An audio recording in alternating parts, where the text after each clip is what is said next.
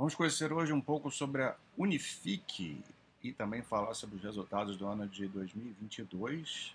Essa empresa entrou mais ou menos aí no radar aí do, do pessoal do site, né? Não que ela seja super bem ranqueada, até seria difícil isso acontecer porque é uma empresa com IPO muito, muito recente de 2021, então é, de resultados aí eles têm praticamente dois anos só após, ou menos que isso, né, após o IPO mas está despertando aí já o interesse de alguns e eu fui olhar os números bem, bem redondinhos, né? Então, resolvi falar sobre a empresa. É, a empresa, na verdade, é, ela é bem antiga, né? Mas ela foi mudando muito. O que, que ela faz hoje, basicamente, é serviço de fibra ótica, né? Internet, especialmente. E você vê que ela começou aqui em 97 como é, oferecendo serviços de internet ainda era da internet de escada, né? Quem é um pouquinho mais velho é, vai lembrar disso aí. É, parece que foi outro dia, né? Mas como que se desenvolveu esse, esse mercado. Então, foi conforme a tecnologia foi, foi se aprimorando, ela foi entrando né, nesse, nesse nicho aí, conexão via rádio, aí começou a construir a própria rede aqui de fibra ótica, né, que hoje é o, o core dela. E aí começou a entrar no serviço de telefonia, ampliou a sua área de atuação, intensificou a, a parte de fibra ótica. É, começou a oferecer serviço de televisão, né, TV HD. É, e depois, em 2018, mais recente, passou a, a construir, a fazer, entrar no ramo de data center, que é um ramo bastante interessante. E ah, é uma empresa aí é, do sul do país, né? Então, ela, ela é muito forte no, no estado de Santa Catarina. Acredito que acho que foi até o início dela, é de lá, ela é uma empresa de Santa Catarina. É, eu mesmo não conhecia essa empresa, né? Fui conhecer recentemente aí, vendo que estava chamando a atenção no, no site. É, então, 2008 foi a construção do data center e em 2019 ela fez o lançamento, né? E bem, é conhecida como oferecendo serviço de qualidade, né? Eleita a melhor banda larga do Brasil e tal. É, telefonia fixa também, na região que ela oferece, né? O serviço móvel também. E aí vai incrementando, né? E aí em 21 ela entrou aí, fez o IPO e começou a uma nova caminhada. Então a gente tem aqui o, a região sul do país, né, nesse mapa, e todas essa, essa, essas linhas aqui em azul fala aqui é onde a Unifique atua. Já tem chegando em São Paulo aí também, né? E tem aquisições, né? Aquisições no Rio Grande do Sul, essas linhas verdes. E em amarelo são rotas que ela pretende entrar. Né? Aí mostra aí um pouquinho da infraestrutura dela. Isso aqui é um, é um material de apresentação da empresa, né? Então, passando aqui mais para conhecermos aí o que, que a empresa faz. E aqui fica claro a composição da receita, 81% dela vem de, da internet, fibra, e tem uma fatia aqui de 14% que vem de telefonia, TV, SVA, eu não sei exatamente o que, que é. Vou ficar devendo. E começando aí no ramo de data center mais recente, né, 1% só, mas isso aqui, se isso aqui crescer pode ser bem interessante para a empresa serviços de instalação, tem outras coisinhas. Mas a gente viu basicamente que ela é uma empresa de internet via fibra. Né? Tem os objetivos dela aqui, crescer, crescimento da base, aumento do ticket médio, vender novos serviços, reduzir o, os cancelamentos, né, o churn, é, enfim, todas aquelas coisas que as empresas dizem que vão fazer. A, vem se destacando aí por ganho de, de mercado, né? Gente vê aqui a evolução do market share em Santa Catarina. Aqui em cima o player dominante é a, Claro, esse rosinha. E a Unifique é o azul aqui, então a gente vê, é a, é a única empresa daqui de, destacada que, que vem numa guinada, né, de uma, uma elevação grande aí do market share e já se equiparando aqui ao, ao a participação da Claro, né, muito, muito a tendência aqui é até de ultrapassar, né, se conseguir essa, essa reta aí. E aqui embaixo ainda tem a Oi caindo, né, é, e a Vivo caindo um pouquinho também, com, com, pelo jeito a Vivo não é tão forte lá.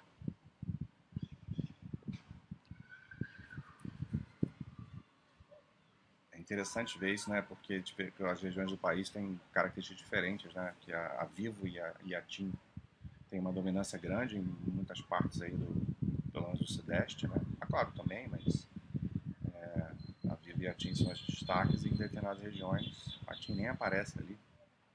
Aqui o, no Rio Grande do Sul, a, a Claro também reina ali, a, basicamente absoluta, e só que, vamos ver, onde que tá a... Ah, aqui a Oi vem, aí, engraçado, né? A Oi aqui vem ganhando market share, então muito disparado, e a Unifique entrando aqui embaixo, né? Mas a gente vê um ganho, né, muito grande e acelerou de uma forma muito forte aqui no nesses últimos do ano uma parte aqui do ano passado, provavelmente isso aqui tem relação com aquisição, né? alguma aquisição. E, mas está bem mais pulverizado aqui, né?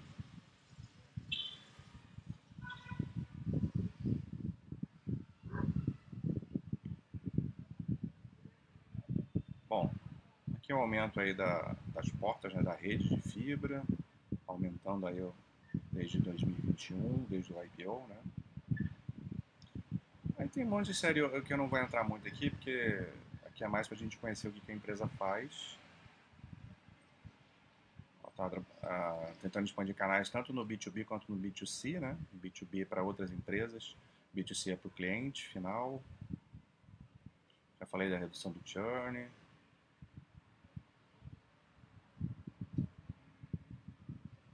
Aí o, os investimentos que ela está fazendo para melhorar o operacional dela, né? Vê se tem mais, eu passar um pouquinho mais rápido, ver se tem alguma coisa assim interessante para destacar antes de eu ir para os resultados do, do ano.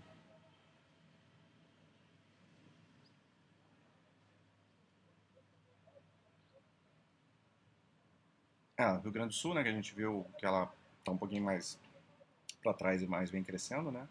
Então ela vem se consolidando aí com um player de qualidade, assim, assim como ela é em Santa Catarina conhecida, né? Com eficiência de infraestrutura, serviços. Vai ganhando força também lá no Rio Grande do Sul. Parte de 5G, aí tem vários detalhes técnicos aqui. Né? Leilão de 5G, enfim, não vou perdendo tempo aqui não. Transformação digital, tecnologia, os avanços. É. Aqui é uma apresentação para investidores, então tem muita, muita balela também, né?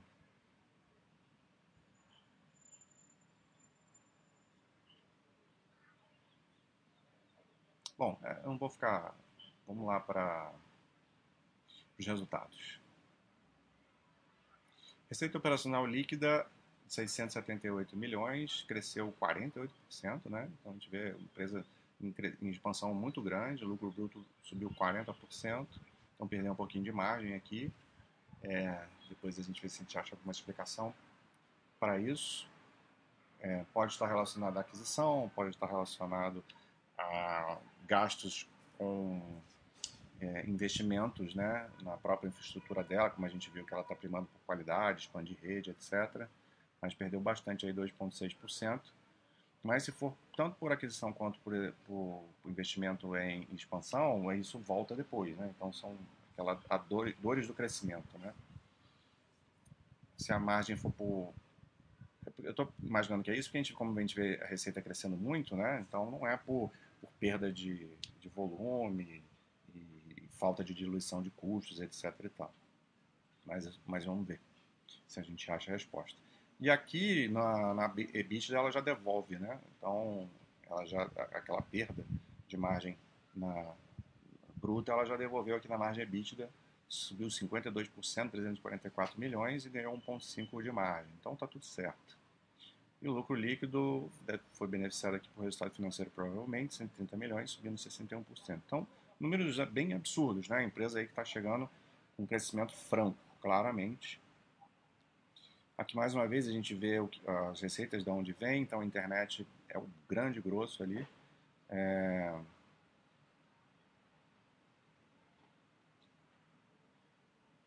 Quatrocentos 712, 712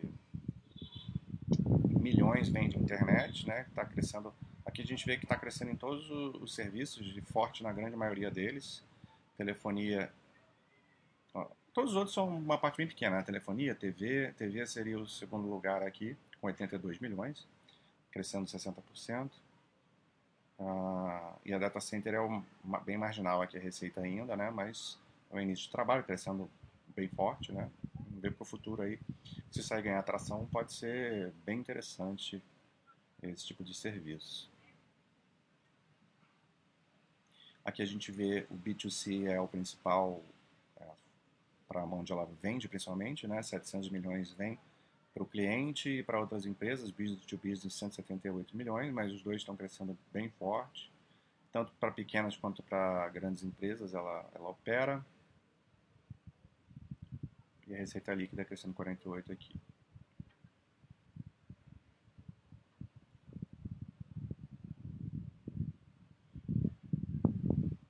Bom, custos de serviços prestados é, foi o que acabou pegando ali na margem bruta, né? Crescendo aqui 55%.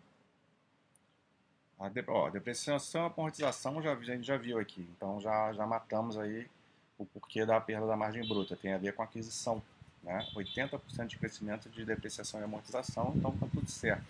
É uma, é uma perda de margem aí sem, sem problemas para operacional da empresa. É, mas investindo muito também, pessoal, em é, despesa com rede de fibra, instalação, conteúdo de TV, então são despesas que vão retornar também é, para a qualidade do, do que ela oferece. As despesas gerais administrativas também estão crescendo é bem, bem forte, 63%.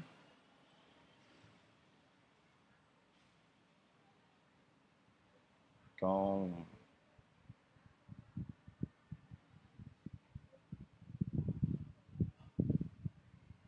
é curioso como que ela ganhou a margem EBITDA se as despesas operacionais também estão crescendo muito forte, né? Vamos ter que ler os comentários aqui. Despesas comerciais normal crescer, né? Muito também, porque está vendendo muito.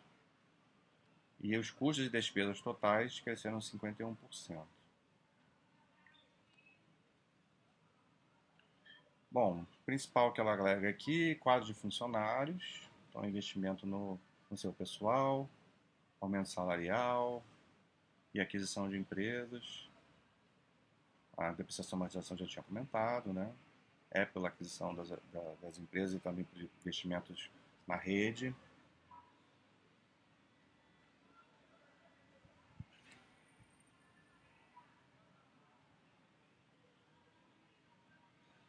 Vamos ver o endividamento como é que está. Ah, dívida líquida, 161 milhões. Contábil, gerencial 131. Dívida líquida, ah, é uma alavancagem bem baixinha, né? Estrutura de capital bem tranquila aqui. Não é uma empresa alavancada.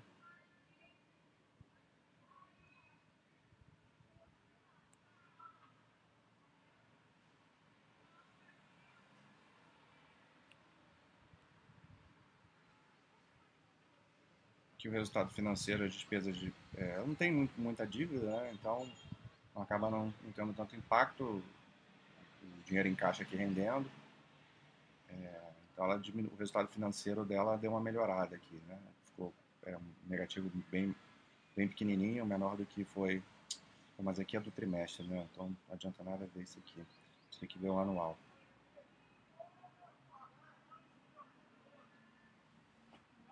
Então, tudo que eu li ali para trás, de repente, é, não serviu de nada, né? É, Esse aqui dá a fazer a análise sem, sem... Não, aqui, aqui eu estava vendo do anual mesmo. Fazer a análise sem olhar antes. A gente vai descobrindo as coisas juntos. Mas fica um pouco mais moroso o vídeo, claro, né? Mas...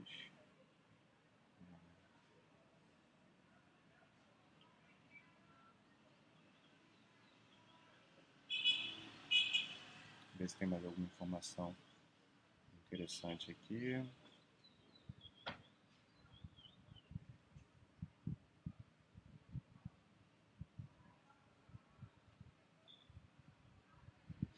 É, é isso.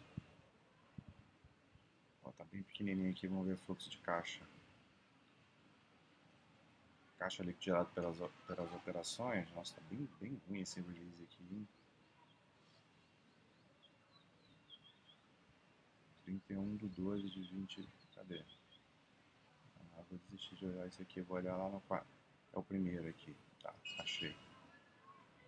338 milhões geração de caixa. Então, bem crescente, bem interessante a geração de caixa também na empresa. Enfim, é, vamos lá dar uma olhada no que a gente tem de dados. Então, a gente vê, tem muito pouco histórico, né? Então, calma. É, os números, óbvio, são muito legais, mas sugiro. A empresa que eu estou botando aqui esse vídeo para estimular o estudo, tá?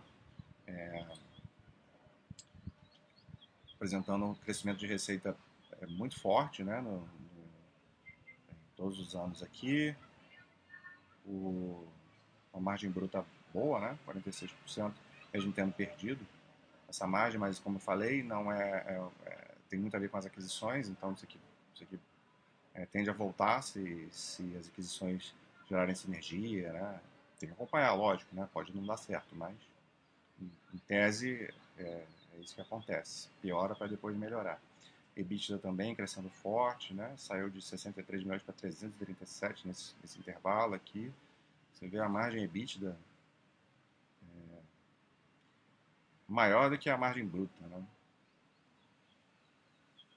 49,7%. E o lucro líquido também vem crescendo aí, acompanhando o EBITDA. Essas empresas que não têm endividamento alto, o lucro líquido normalmente acompanha o EBITDA sem, sem muitas oscilações. Então a gente vê a empresa, eu tinha comentado que a estrutura de capital dela é conservadora, não tem alavancagem ou uma alavancagem muito pequenininha. É, tem, tem bem mais caixa do que, do que dívida aqui por essa métrica aqui, né? Lá no, no, na apresentação é um pouquinho diferente. E o fluxo de caixa crescente também, muito forte em 2022. O capex dela tá, é bem, tem sido bem altinho, mas justifica aí por, pelos investimentos que ela, que ela tem feito, né? Então esse aqui não vai ter dado, que é uma empresa muito recente, mas só para apresentar mais uma empresa interessante aí para ficar para estudo, de repente a gente começa a acompanhar uma certa regularidade aí para ver se ela vai conseguir manter esse crescimento agressivo que ela está tendo, né? E num setor aí que é, que tem relação com coisas que estão crescendo para o futuro, né? Tem que ficar de olho ao mesmo tempo que, que ela está conseguindo crescer forte agora. É sempre importante acompanhar nessas empresas ligadas à tecnologia se ela, se ela vai acompanhar os avanços tecnológicos e não ficar parada, sentada naquilo que ela faz quando, vamos supor, que a fibra, fibra ótica um dia se torne obsoleta, né? Hoje é o que tem de melhor em termos de internet é, fixa, né? Ah, mas isso pode se tornar obsoleto. Então, a gente tem que ver como que ela vai se ajustando a essas mudanças de tecnologia. A gente viu que ela está entrando aí com outras coisas, data center, que é um segmento interessante também. Então vamos acompanhar. Essa foi a Unifique, empresa interessantinha aí, com resultados promissores, muito bom.